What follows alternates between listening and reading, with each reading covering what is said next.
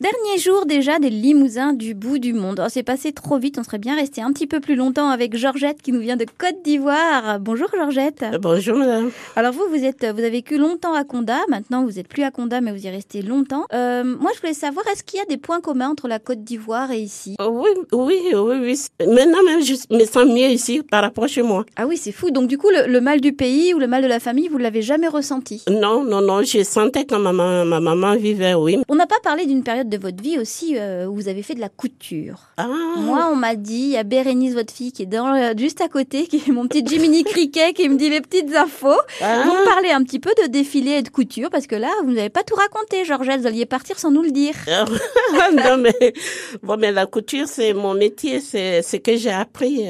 Quand je suis arrivée en France, j'ai été à euh, l'école des Vauclés, euh, ils appellent Darou avant. Uh-huh. J'ai fait six mois là-bas et puis après j'ai travaillé dans la confession. D'accord. Comme j'ai eu euh, le Mans, quand on a un enfant, on peut plus faire ce qu'on veut. Oui, oui. Donc j'ai travaillé dans la confession à Paris. D'accord. Et jusqu'à ce que j'arrive à la maison, j'ai travaillé chez Smogler.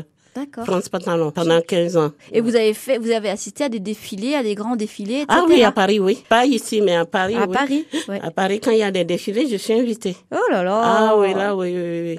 Et, et vous êtes toujours couturière, vous continuez à coudre, mais. Euh... je ne fais plus parce que comme j'ai un enfant qui est malade très lourd, j'ai toujours les gens à la maison. Du coup, mmh. euh, bon, je bricole un peu pour quand elle, elle met sa tête des mules.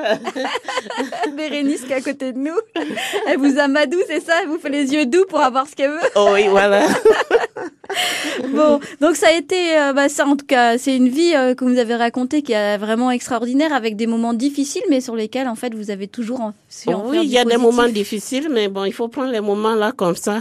Sinon, on ne peut pas s'avancer. Donc, le conseil, si les jeunes là qui démarrent dans la vie, vous leur donneriez quoi comme conseil ah ben, Je leur dirais que ce qu'ils ont envie de faire, ils n'ont qu'à faire.